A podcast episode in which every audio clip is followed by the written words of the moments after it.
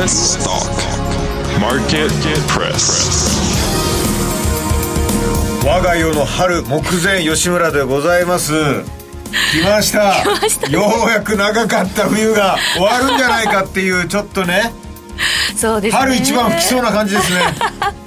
もうすでにねマーケットは日経平均株価最高値連日で更新してたような感じだったので、それにねあの欧州の方も、えー、アメリカの方も最高値更新ということで、もう全て全世界株高しちゃったんですかね。で僕は素人だからあれですけどあのとあるい一企業の発表の後にグググって言ったわけじゃないですか、はいええ。そういうことなんですかね。まあ上がる時ってそんなもんですよ。すごくないですか。一企業が世界一企業がきっかけになっただけですからはっきり言って。だからもう上がりたい上がりたい上がりたい上がりたいってこうグワーって固まねエネルギーがマグマが溜まってたとこに、たまたま NDBA がポンって火をつけただけと。だから最後の一発を最後シュッてマッチすっただけですから本でもちょっとあのわかんないです。パウエルさんとかよりも今影響力がありますよ当に、まあ、パねウエルさんはそういう中でなんとか火をちょっと沈下させようとなんかコップ一杯の水をちょっとずつちょっとずつかけてるだけだったんですよね。でも横からシュッてやってきてマッチチュッて吸っただけでもボーっとなったっていうことで、もうスピードもねすごかったですしもう年初で日経平均が最高値更新、はいこの2月の時点でするって年内にするかもみたいな話は結構ありましたけれども、その2月の時点でするっていうのはなかなかなスピードだなっていうので驚かれた方も多いと思うん。ですねが動く時ってそんなもんですそうよねなん本当にですよねねマーケットは夏ぐらい様子見でっていうような感じだったんですけどなんだったら去年ぐらいは3月2月はやばいかもみたいな。そういう話もありましたからね。面白いですね。まあ、外部環境も大変いいということなので今日もねそのアメリカのことをいろいろ投資ヒント満載で、えーお伝えしていきます、US ストックマーケットプレス。改めて出演者をご紹介してまいりますこの番組のパーソナリティお笑い芸人平成のぶしこぶしの吉村隆さん。お願いいたします。よろしくお願いします。そして、えー来日中の松本英樹さんにスタジオにお越しいただいております、はいよろしくお願いします。よろしくお願いいたします。来日のレベルじゃなくなりますからいやまあいいじゃないですか。来日って言うほどでもないですよ。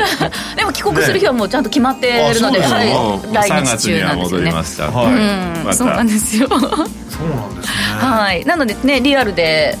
あの今回ちょっと参加していただけるっていうのはなかなか嬉しいいつもねね。あのリモートだったので、大変嬉しい松本さんがいるところいるところ最高値しますまあね。あいる時いるいる時時にねに最高値更新。アメリカにいる時もそうだったし日本に来たら。来たら来たでね。はい。い時に来てくださるということでえーその松本さんに今日もしっかりとマーケットのことを伺ってまいります。それでは早速始めてまいりましょう。この番組は次世代のプロ級投資アプリムームーを展開するムームー証券の提供でお送りします US Market View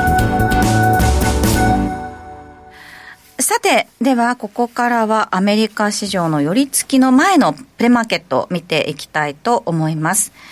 えー足元ですけれども、アメリカ株も大変好調な推移ということで、やっぱりまあマグニフィセントセブンというのがね、引っ張ってるっていうことですけど、明暗分かれてる感じではあるんですよね、松本さん。まあ、あの、基本的にマグロ環境から言うと、そんなに、あの、どっから見てもいいっていうわけじゃないですからね。やっぱり、あの、FRB がね、さっきはちょっとコップ一杯の水って言いましたけども、やっぱり FRB はずっと金融引き締めをやって、なんとか景気を抑え込む、抑え込もうとして、まあ、景気を抑え込むことによってインフレを沈静化させようとしてるわけですから、ええ。そういう状況が続く限りは、やっぱり、そんなにそんなに、まあ、あの、楽観一色になるわけにもいかないっていうのは確かですけれどもね、そういう、まあ、やっぱり不安定な状況にある中でも、今の、まあ、株高があるっていうのが、あの、まあ、特徴といえば特徴でしょうね。うーん。まあ、不安定な状況ということなんですけれども、ただなんかこう、足元ですね、その先ほどもありました、NVIDIA のあの決算を過ぎてから、なかなかこれといって、大きなそのイベントが少ないような気もするんですけれども、まあ、それはね、ええ。まあ、たまたま、大体、あの、そういうものは事前に決まっているもんですから、はい。ちょうど本当にエンドディビアは、あの、まあ、経済指標の発表の切れ目というか、材料の切れ目というところで、うん、で、まあ、あの、企業決算にしても、まあ、かなり遅い部類でしたからね、発表の時期がね、他のね、大手が大体発表終わってから最後に出てきたということもあって、まあ、だからこそあそこまで。最後のエンジンみたいなところがね。えー相場を押し上げたんだと思いますね。あれ、他のなんか材料と一緒に発表になってですね、すぐに別の売り材料とかが出てきたら、そこまで一気にいかなかったかもわかんないですけれどもね。はい。えー、そういった状況の中で、では今日ちょっとあの用意していただいた資料も見ながらですね、お話進めてまいりたいと思います。足元の環境を見ていきたいんですが、まあ、今後の経済の見方ということで、大きな経済の流れをちょっと常に意識しておきましょうというお話ですね。そうですね。やはりね、インフレなんですよね。えー、インフレがどうなるかっていうのが、ね、結局そこが一番の、まあ、えー、ポイントになると。で、さっきも言いましたけれども、インフレがちゃんと収まってくれなかったら、FRB はインフレを抑えようとして、うん、まあ、あの、景気を悪くする方、うん、つまりは、えー、金融引き締め、追加利上げっていうのも視野に入れて、えー、まあ、あの、行動するわけですから、それが一番やっぱりマーケットにとっては嫌な、えー、シナリオでしょうね。ですから、ちゃんとインフレが収まってくれたですね、このまま。そしたら、まあ、少々タイミングが遅れても、FRB はもう利下げに踏み切りますからそうなればもう本当に経済のソフトランディングも、うん、えー、まあ、完成という形実現という形になって、まあ、そうなればそれほど大きな調整もなくですね株価の上昇も続くでしょうけれども、うん、これインフレがこのまままたちょっと強くなってくると、うん、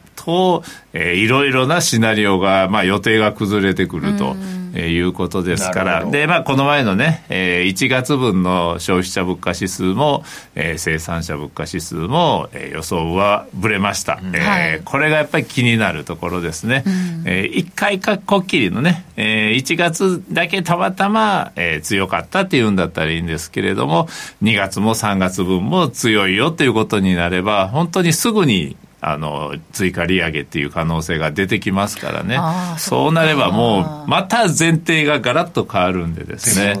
利上げ。もあるかもしれないですけどより大統領選に近づいた日、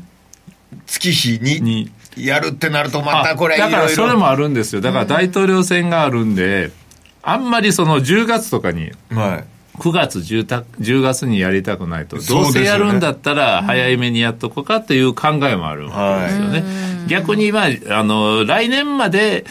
あの利上げをしなくていいっていうような状況だったらいいんですけれどもね、利下げできるかとか、はい、逆にこれちょっとやばいんじゃないのということになれば、えー、今年の前半にもやる可能性は私はあると思いますね。それはここの先まあ、次3月に発表される2月分の物価統計、そしてその次の3月の物価統計、このあと2回ぐらいのその内容次第では、早めにもう一回ぐらいやっとこうかと。えー早めにもう一回ぐらいやっといて、で、大統領選の前に、えー、利下げをするという方がいいのかなとかっていうふうな考えもあるんでですね、これ、どっちにしても非常にも読みにくいとところ、ね、パウエルさんがこう水かけてるじゃないですか、えこっそり灯油に変えようかなと思って、近づいて。気がついた灯油やったり。水かけたつもりが、はい、燃えてんなってぐらいなんか、そう。やりたいぐらいだなパウエルさんはそれをやったんですよね、去年の3月はね。はいはいはい、あのシリコンバレーバンクが破綻した時は、それまで一生懸命水かけてたのに、はい、急にあの地方銀行に対する融資の条件をあの緩和させて、地方銀行を救済するために銀行にお金をバーッと貸し出してまたバランスシートを増やしたと。つまり市場にお金をつぎ込んだわけですよね。まあ、あれがあって、えー、今年、去年の夏ぐらいまでは、またインフレが強まってですね、大変なことになっていたわけで、それがようやく、まあ、あのー、収まってきた。えー、で、みんな良かったねって言ってたんですけれども、いやいや、そんなことはないよと。でなぜそうなったかというとやっぱり経済があまりにも好調だからですよね、うん、去年の7、9月期そして10、12月期と、えー、GDP 非常に強いです、ね、あれはパウエルさん自身が言ってます。あのサプライズだと、驚くべきことだと。こんなに強くなるのは予定外だったと。想定外だと言ってます。つまり困ってるわけですよ、パウエルさんは。あんなにあの景気がよいいのはちょっと待ってくれよと、うん、あんまり景気がいいとやっぱりインフレがまた頭をもたげてくるでしょうと、それで案の定この前の物価統計が、えー、上振れしてきたというところで、ちょっとこの辺は微妙なところですね。なるほど。あのどんどんこの消費者物価指数が上がっていくっていうような状況でもないけれども、ただ、下がっていくわけでもないみたいな、今、状況ってことですよね今はどうなるか分からはっきり言うとどうなるか分からないんですよ、うん、本当に。それまでは順調に下がってきましたと。うんで、えー、一応今のところは FRB のあの交換とかの話を聞いてても、おそらくこのままちゃんと順調に下がるでしょうと。で、ちょっと遅れても今年の後半には利下げをすることができるでしょうって、みんな口を揃えて言ってるんですよね。はい、ただ利下げは今じゃないと。そんな早くはやらないと。なぜかっていうと、もしかしたらまたインフレが高まるかもわからないから、まだ自信が持てないということですから、つまり、えー、誰もまだ分かってないと。それぐらいやっぱりインフレの物価動向っていうのを見極めるのは難しいということなんですよね。これただマーケットは、再びの利上げに関しては、まだ全然マーケットとしては織り込んでないですよね。全く織り込んでいないです。だから、あの、まあ、一番嫌な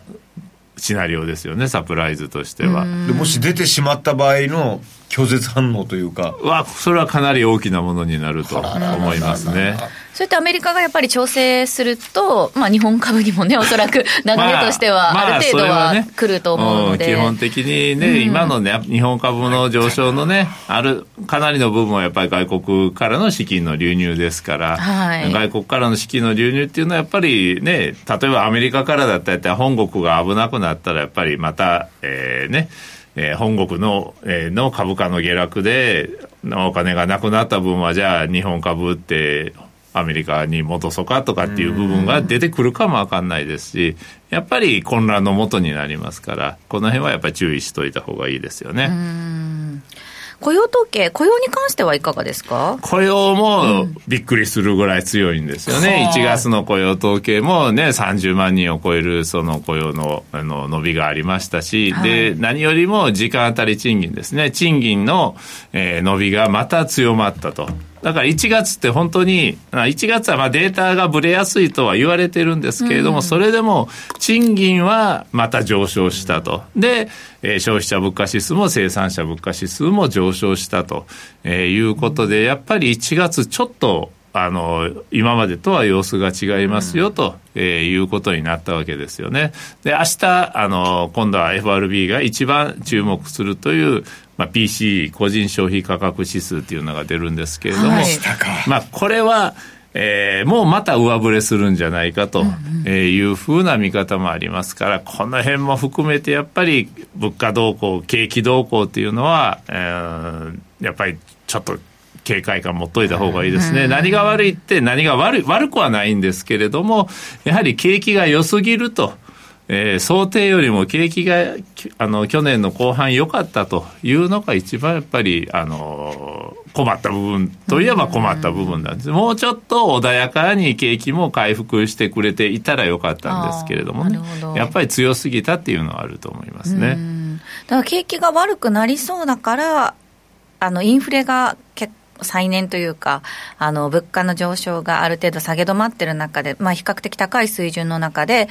えー、景気が悪くなりそうだから、利下げっていうのっていうのは、やっぱりちょっとやりづらいところ今の状況じゃやっぱりできないと思いますね。まあ、あの、利下げをすれば、それは景気は良くなりますけれども、まあ、ここの部分で、今の時点で利下げをすると、やっぱり必要以上に景気を刺激して、本当にインフレが、あの、手に負えなくなる可能性もありますから、あの、今、FRB の人が一番やっぱり避けたいのは、安易に利下げをして、で、インフレが本当にまた高まって、結局またすぐに利上げに転じなければならないと。意味はない意味がないっていうか、ことにしたくないってことですね。うん、それは、まあ、あの、それも一つの手ではあるんですよね。うん、そうやって、まあ、よく言えば臨機応変に金融政策を、でも大体そういうのは過去の例をとってもうまくいかなくて、結局、あの、一回上がり始めたインフレっていうのはなかなか抑えられないというのがありますから、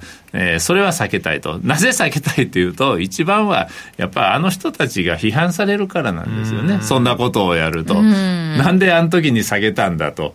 インフレが高くなっちゃったんじゃないじゃ高くなったじゃないかというふうに批判を受けるのが一番あの人たちやっぱり嫌うわけですよ、あの人たちなんだかんだ言ってお役人さんですから、ねえー、完璧な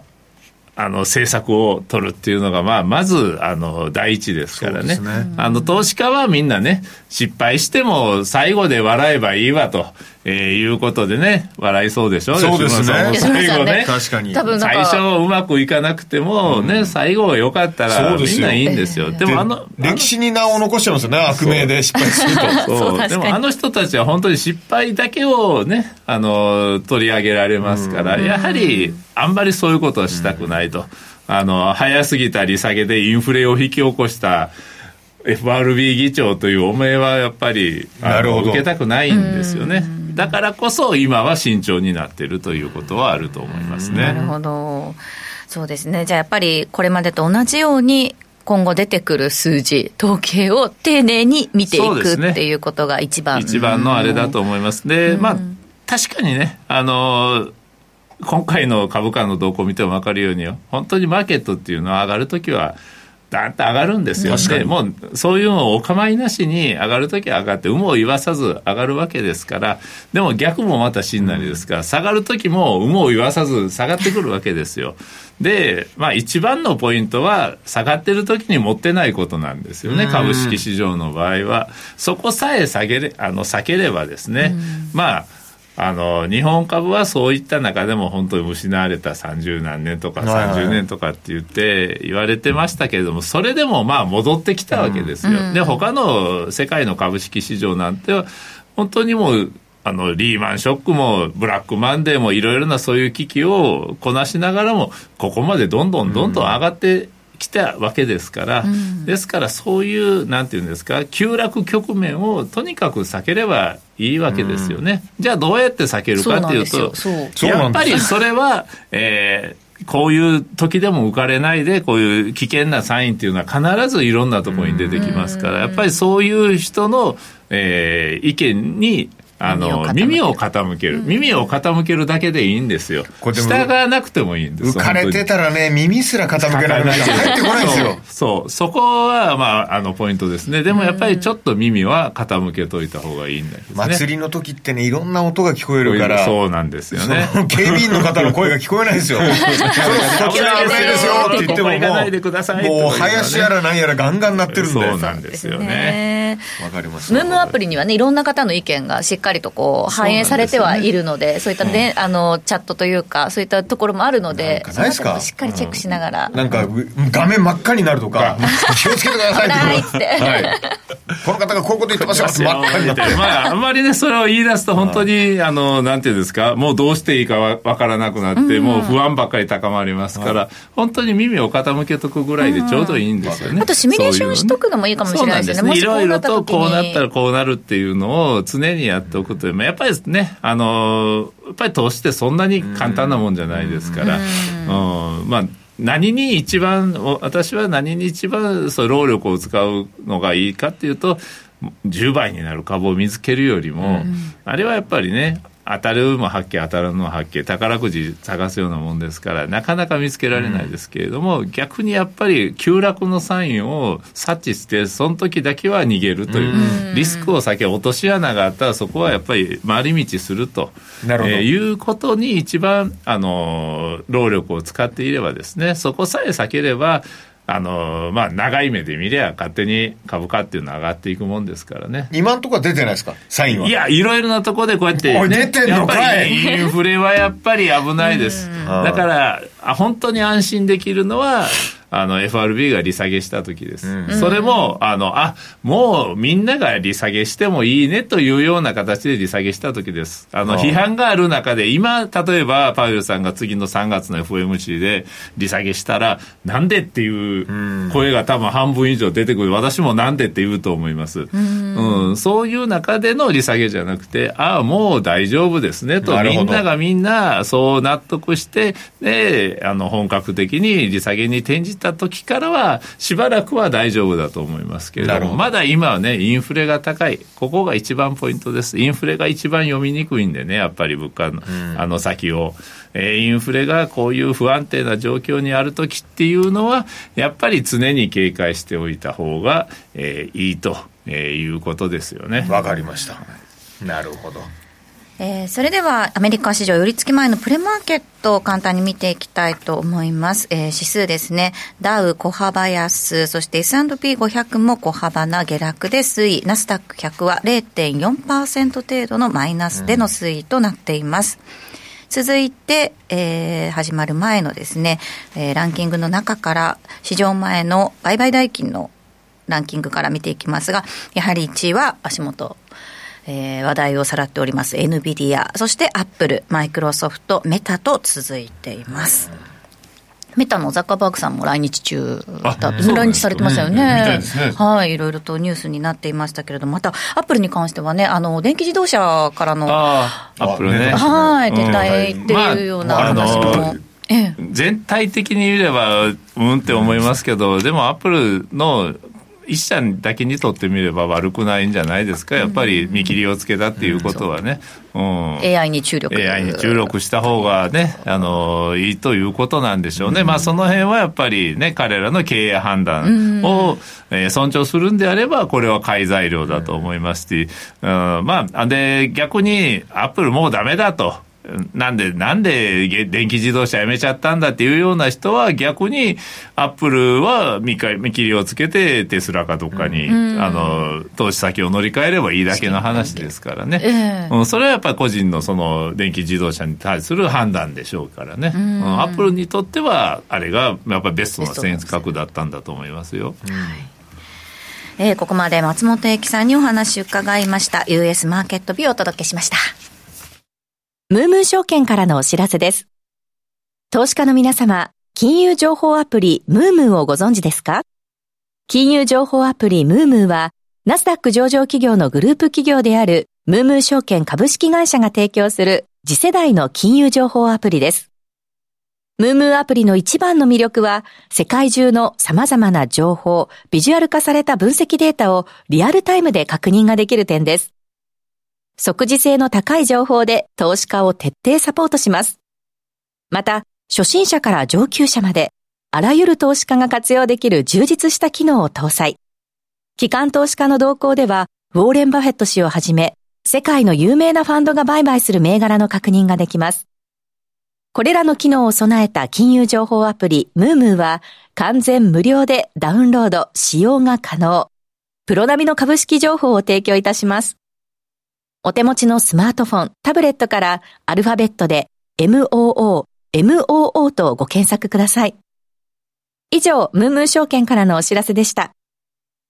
ムームー証券株式会社、金融商品取引業者、関東財務局長金賞、第3335号。Market Topic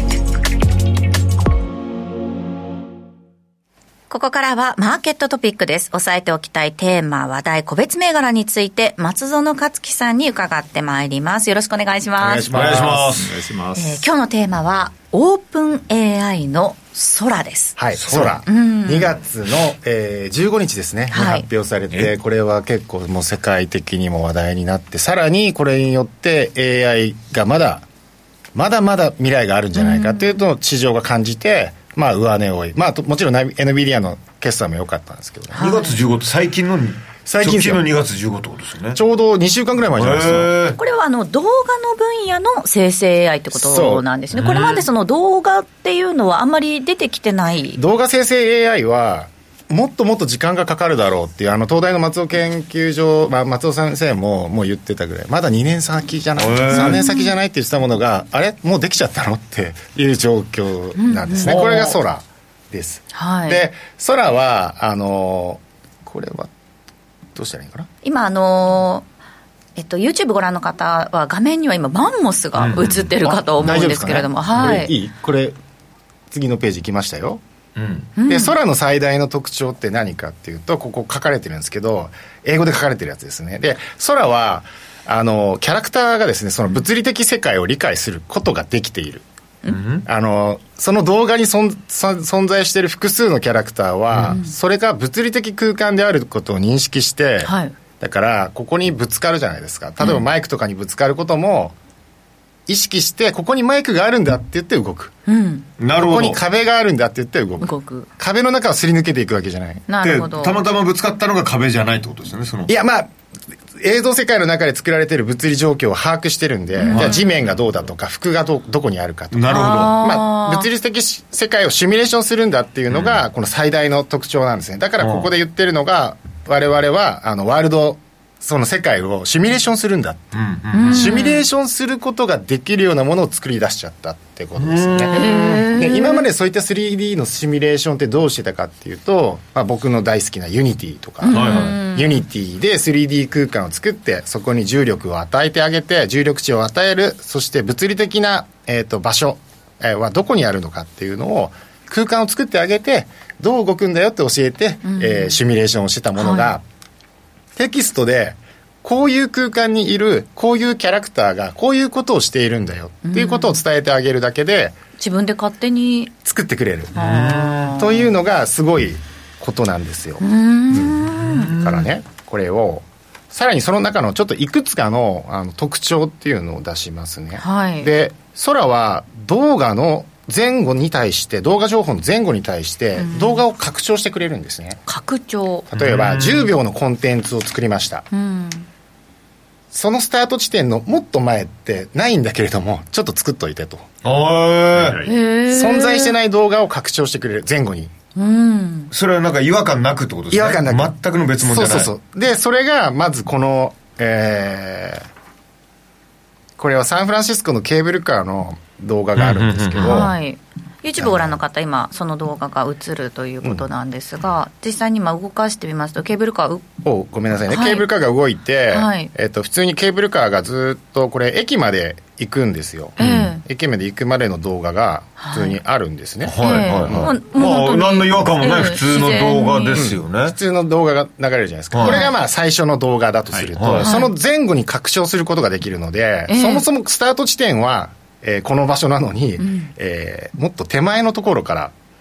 存在してないようなものを作ってくれる。あじゃああの下からのこのグーって上がってきてるのもあれはない？ない。存在してなかったものを保管してくれた。はあ。その他にもその先のものも作ってくれたりとかね。この駅に。そうそうそうそうそう。到着した後とか。到着した後？到着した後。そうそう。最終的には最後は駅に到着するんだけれども、その前後を保管してくれてるっていうものなんですね。で、他にも動画と動画の接続って言ってコネコネクティングビデオ。これは A というビデオと B というビデオが存在してた時にそれをミックスしてよはあ。合成とは違うってことですまあ合成ですよね。過去の技術で言ったら合成するってこと。合成するっていうことができます。でも全くその全く違う絵ですよね。なんかこう海のところにあの遺跡みたいなのがあるその動画と、えっと、クリスマスシーズンなんですかね、冬のこう、小さなお家がたくさんあるような動画を合成して、合成する。どういう海の近くにアマルフィですね、ここね、場所はね。アマルフィ。っていうあの場所あるじゃないですか、有名な場所。その景色の動画に対して全く関係がないクリスマスの、えっと、ミニチュアたちがえー、遊んでいる動画をミックスさせたらどうなるのっていうのを全然わかんない。どうなるんだ 考えるじゃん。で、うん、この、えー、今このアマルフィの景色を、はい空撮ですね。空撮で、これも空が作った。あ、これも空が作ったんです空がそ、そもそも空が作ったアマルフィの動画。へ想像して作った。ってこと元は写真ぐらいしかない。元は写真ぐらい。現場に行ってないってことですね。そうです。あとは写真とテキスト情報。これやばいぞ。ええ、でも人も歩いてますよ。そうそうそう。人もね、たくさんお願い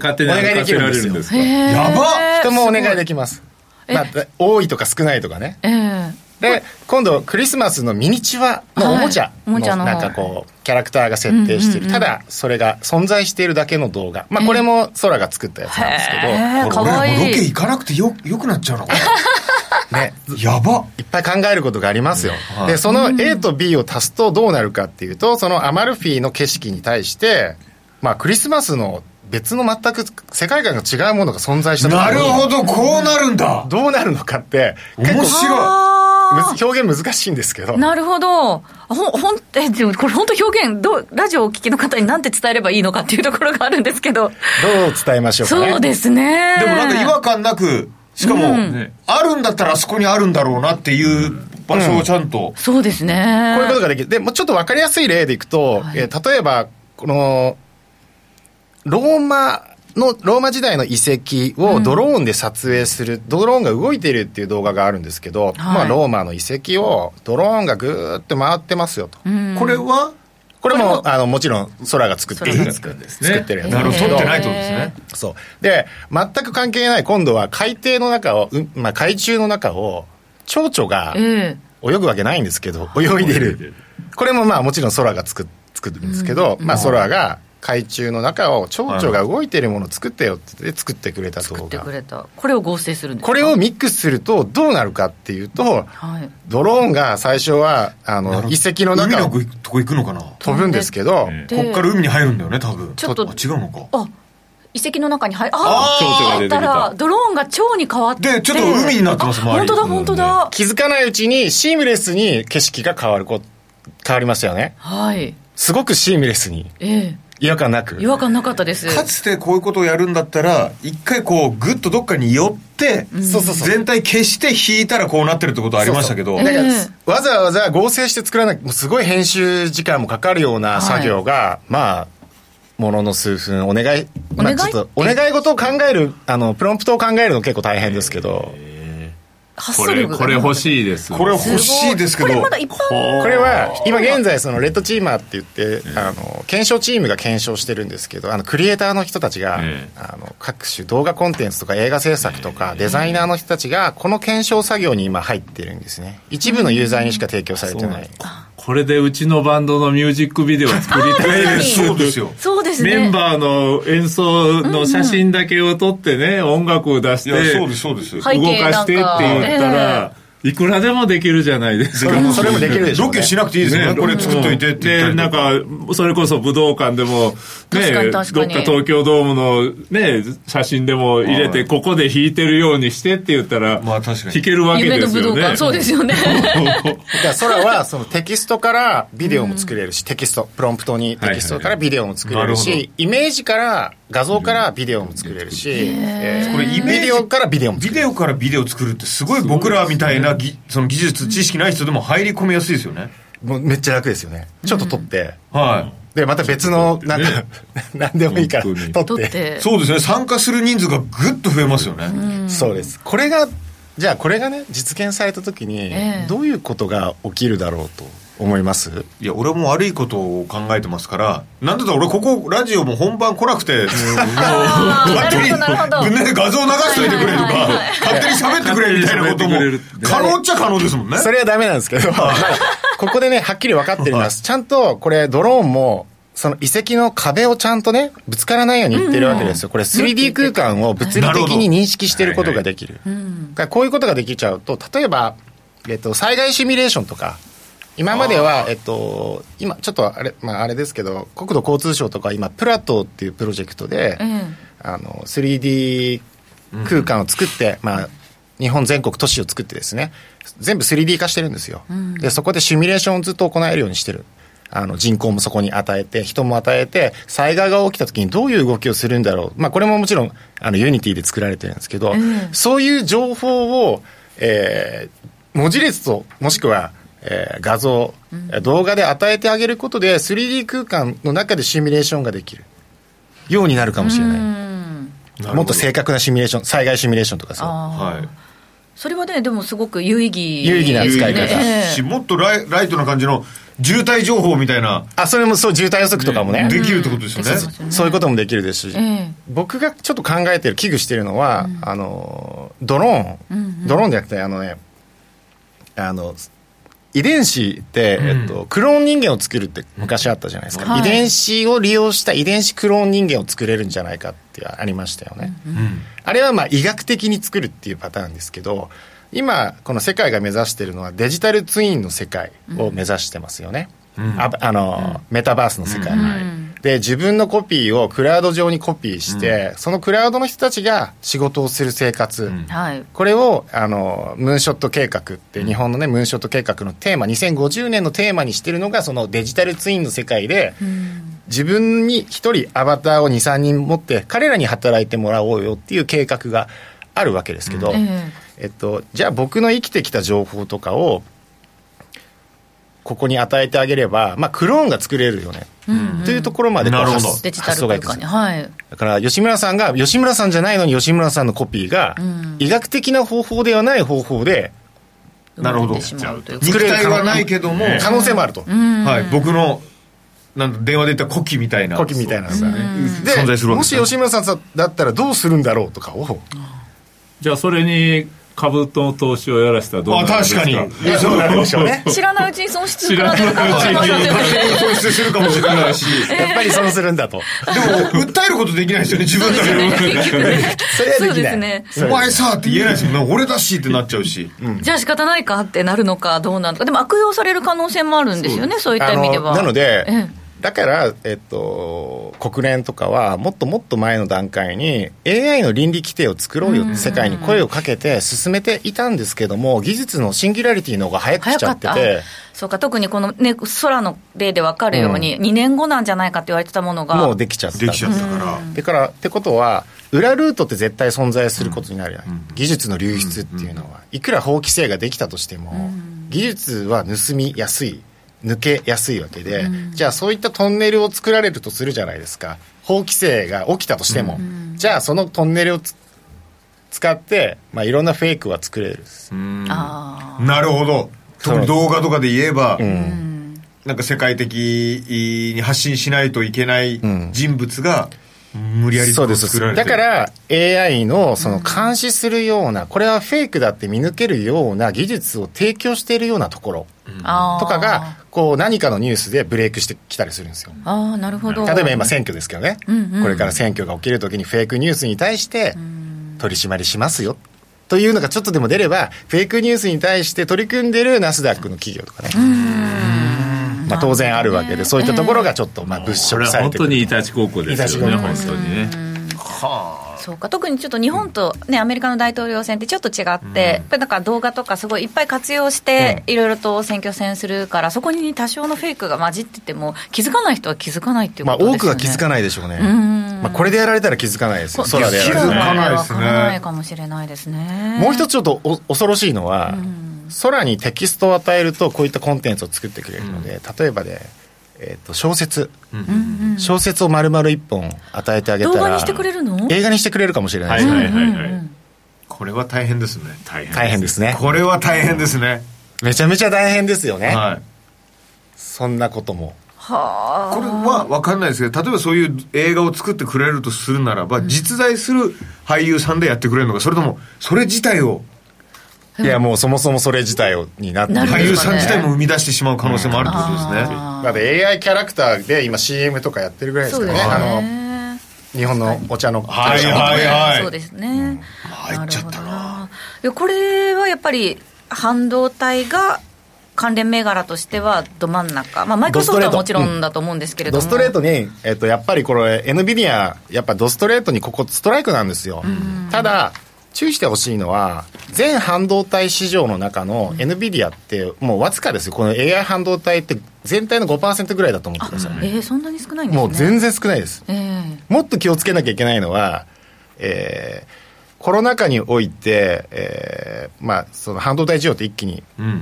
足りなくなったんで、一気にこう設備投資をしたわけですよね、はい、半導体だから2023年の半導体ってやばいんじゃないかって言われてたぐらいなんで AI 半導体以外はですよ、うん、2022年までに設備投資をしまくったので、生産能力が上がっちゃったおかげで、うん、稼働できなくなっている、うん、あのイナーフな状態なんですよ、はい、もう十分すぎるっていう、で、えー、そういう状況下のもとアメリカやまあ世界えーまあ、世界の中央銀行が今度利下げフェーズに入った時に景気が後退してしまったら、うん、さらに稼働が止まってしまう、ね、ってなると、えー、NVIDIA が頼ってるのってこのもう一回見るとえっとえっとその半導体の製造の一覧の中で、うん、NVIDIA っていうのはファビュレスな企業なので、うん、まあ、ユニクロとかと同じようなファビュレス企業、はい、設計しかしないのでうん、でこれ製造はどこにお願いしてるかっていうと当然台湾 TSMC にお願いしてるわけですよ、これがファウンド世界のファウンドリーですから、世界の工場ですよ、こういう状況の中、えーと、TSMC は NVIDIA 以外の仕事もしてるわけで、はい、他のね、あのー、PC とか、うん、えー、モバイルデバイスとか、まあ、冷蔵庫とか、うん、何でもいいです。家電製品の半導体っていうのもあるんであとパワー半導体とかね。自動車とかもそうですよね。全部あるんで、うん、そういった景気に左右されないのかって言われるとやっぱ左右されちゃいますし、うんそこは気をつけなきゃいけない。で全体の半導体需要がやばくなってる時には、やっぱり引きずられるようなことも可能性としてありますよと。そしてもう一つ、これ気をつけなきゃいけないのは、あ、もう一つ気をつけなきゃいけないのがあれです。じゃあ NVIDIA 以外の、他は、うん、他はどう大丈夫なの ?AI 半導体他は大丈夫なの ?AMD があるじゃないですか。うん、だから NVIDIA の活躍っていうのは、あの、もう2010年2010年よりもっと前に存在しているそのクーダっていう開発プラットフォーム環境があったからなんですね、うん。はい、クーダの開発環境があったおかげでプラットフォームになってるのでもうそれに依存してるのが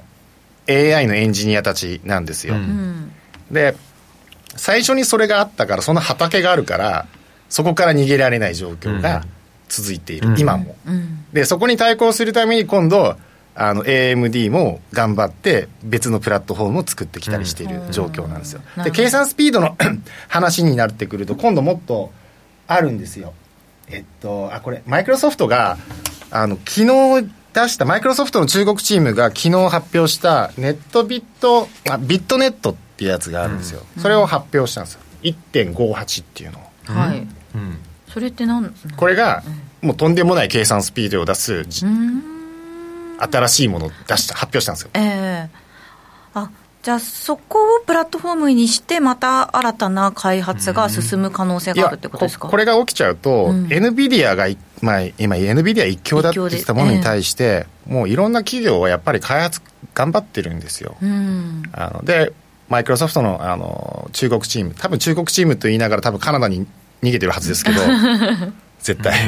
彼らがあの発表したその新しいやつですね。ビットネット1.58が、はい、1.58がとんでもないその LLM 大規模言語モデルっていうのを発表したんですね。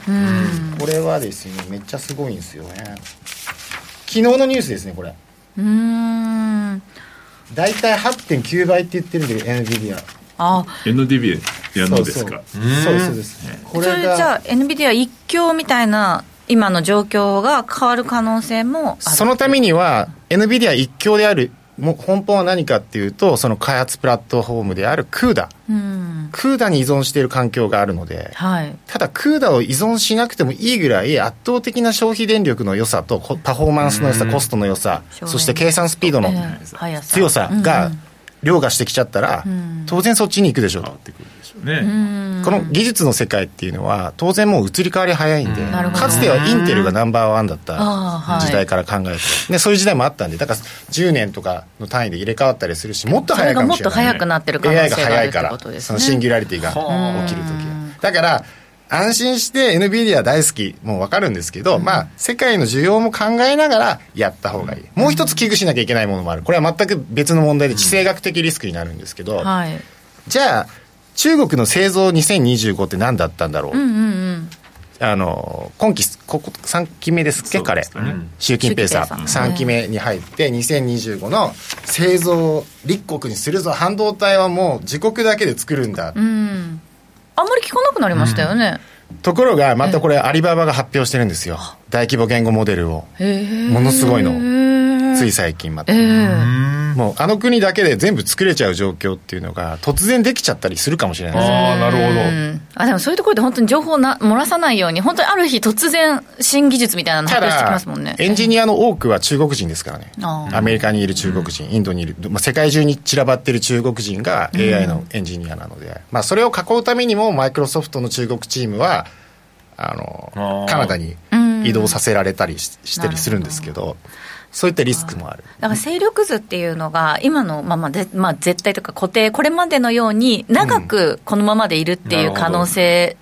は、あまり考えない方がいいってことですね。短いスパンで変わる可能性もあるよ。チャンピオンが短いスパンで変わる時代が。そう。で、ちょっと心配なんですよ。やっぱ2025、製造2025って、本当に全勢力をかけて彼は、やってくる。やってきてるので、まあ、不動産バブル崩壊でこう景気はこうですけど。そうですよね。まあ、あれも隠し、隠せるやり方でやるんでしやってるんでしょうし、あとはもう一つ思い出してほしいのはコロナの最中に起きたあのもう一つのリスクで、えー、火災ですね、ルネサスの火災。旭化成の火災。あ,、ねはいはい、あれによって世界の半導体もう自動車の半導体部品もインターホンの半導体部品も全くなくなった状況が起きましたね、僕もいっぱい被害を受けましたけどあれで、あの会社で。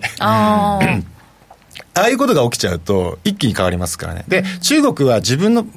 舞台を整えたらもしかしたらやっちゃうかもしれないっていうのは。何をするかは置いといてちょっとなんか火災起きちゃったねとか。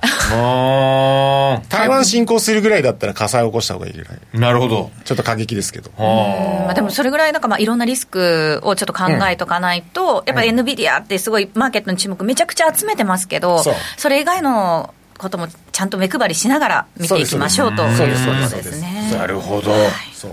えー、今日は動画生成 AI、オープン AI の空に関してテーマでお届けしました。以上、マーケットトピックでした。ムームー証券からのお知らせです。ナスダック上場企業のグループ企業であるムームー証券株式会社は、アメリカ株取引を開始しました。ムームー証券のアメリカ株手数料は、どの銘柄でも200株までの売買は一律税込み2.18米ドルで注文ができます。グローバルスタンダードの手数料体系で、お客様のアメリカ株取引をサポートします。取引可能なアメリカ株銘柄はおよそ7000銘柄となっております。また、業界初のアメリカ株24時間取引が可能。急な株価変動にも迅速に対応できます。アメリカ株投資の強い味方、ムームー証券をぜひお試しください。ムームー証券が扱う商品等には、価格変動等により元本損失、元本超過損が生じる恐れがあります。投資にあたっては、契約締結前交付書面等の内容を十分にお読みください。ムームー証券株式会社、金融商品取引業者、関東財務局長金賞第3335号。使って得するムームーアプリさて、ここからはムームー証券のアプリの特徴や使い方を紹介してまいります。えー、ぜひアプリを一緒に見ながらですね、えー、操作していただくと分かりやすいと思います。はい。えー、ムームーアプリプレゼンターの坂本麻子さんと一緒にお届けしていきます。よろしくお願いします。よろしくお願いします。今日はですね、うん、ムームーアプリからテクニカル、テクニカル指標の総合分析についてご紹介していきます。はい。テクニカル分析は今後の株価を占う上で重要な分析方法の一つになります。うん、ムームアプリではトレンド系、オシレーター系など合わせて国内最多となる80以上の指標が表示できることはこのコーナーでも過去にご紹介しました。はい、しかし結局のところ数あるテクニカル指標を踏まえて強気なのか弱気なのかを早く知りたいという方も多いのではないでしょうか。そうなんですね。はい、せっかちさんのニーズを叶えるのがブームアプリになっております。はい。テクニカル指標を総合的に分析して強気、弱気、中立がビジュアルで分かりやすく表示されている項目があります。自分がどのテクニカル指標を用いてチャートを分析するか、まだ定まっていないという皆さんにとっては、総合的な分析は、一つの方向性を定めるのにきっと役立つはずです。うん、はい。では、今日も早速、ムームアプリの画面で見ていきましょう。うん今回も具体的な個別銘柄で見ていきたいと思います。アプリを開いて右上の虫眼鏡のマークを押して今日はアルファベットで TSLA もしくはカタカナでテスラと入力してテスラを表示させてください。はい。はい。ニューヨークダウが史上最高値をつけている中でも、この銘柄は去年夏に300ドル手前の高値をつけてから株価が3割以上下落しています。チャートを見てみますと、決算を受けて1月下旬に一段と下げ、そこから窓を埋めようと戻り基調にあることがわかります。それではチャートから下にスクロールしてください。はい。そうしますとですね、テクニカル指標総合分析というオドメーターが出てきます。メーターが右に触れ赤くなるほど買いイコール強気シグナル、反対に左方向に触れているのは売り弱気シグナルを表しています、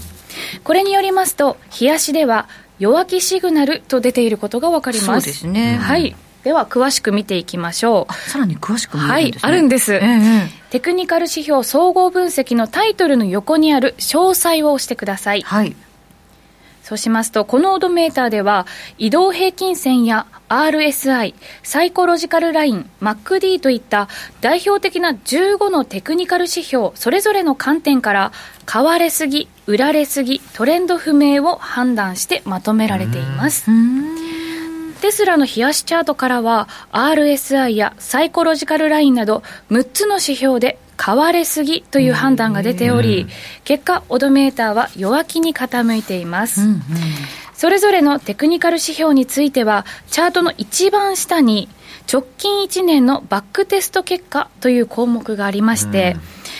過去1年間に表示されたシグナルの詳細と、そのシグナルが正しかった確率が表示されています。ここでは46%となっていますね。なるほど、なるほど。はい。この、ちなみに、このオドメーターですが、日足の他に1分足や60分足でも表示することが可能ですので、デイトレードの判断にも役立ちます。なるほどね。ちょっと時間がありそうなので、もう一銘柄見てみましょう。はい、戻っていただいて、再びあの右上の虫眼鏡のマークを押していただいて、アルファベットで NBDA もしくはカタカナで NVIDIA と入力して NVIDIA を表示させてください。はい。先週の日経平均株価史上最高値更新の後押しとなったハイテク銘柄ですよね。うんうん決算前に一旦売られましたが、予想を上回る決算内容を受けて、株価は再び右肩上がりを続けています。はい。テクニカル上ではこの会話続くと見ているのでしょうか、うんうんうん、テクニカル指標総合分析のオドメーターを見てください。ああ、中立だけど、ちょっと強気寄りの中立って感じあ、60分で見てました、私、失礼しました。こちらですね。冷やしで見ると、弱気なんです先ほどのテスラよりも多い11の指標で、買われすぎの判断が出ているようです。そうなんですこのように多くのテクニカル指標で弱気シグナルが出ているならば一旦様子見をしようかなという見方もできるかもしれませんよね。はい、なお、これらの情報はあくまでもテクニカル指標から見た方向性を示しているものですので、うん、今後の株価がその通りに動くとは限りません。投資の最終決定はご自身でしていただきますようお願いいたします。ということで本日はいかがだったでしょうか、うん、なんかあのビジュアルでこう見ただけで分かるので、はい、大変そのせっかちさんに。確かに。パッと入ってくるので分かりやすいですし、はい、あの直感的に分かるからいいですね、うん、ぜひぜひ使ってみてください、えーはい、でもなんか昔使ってた車のあのガソリンがあのやばやばいよっていうやつとよく似てるますねそうですね。逆になん。か弱気の方に触れてたらまだガソリンいっぱいあるんだみたいなちょっと安心した気持ちになるんですけどよく見ていただけるとありがたいですね。はい、ありがとうございます。今日はブームアプリのテクニカル指標の総合分析をご紹介しました。坂本さんありがとうございました。ありがとうございました。ありがとうございました。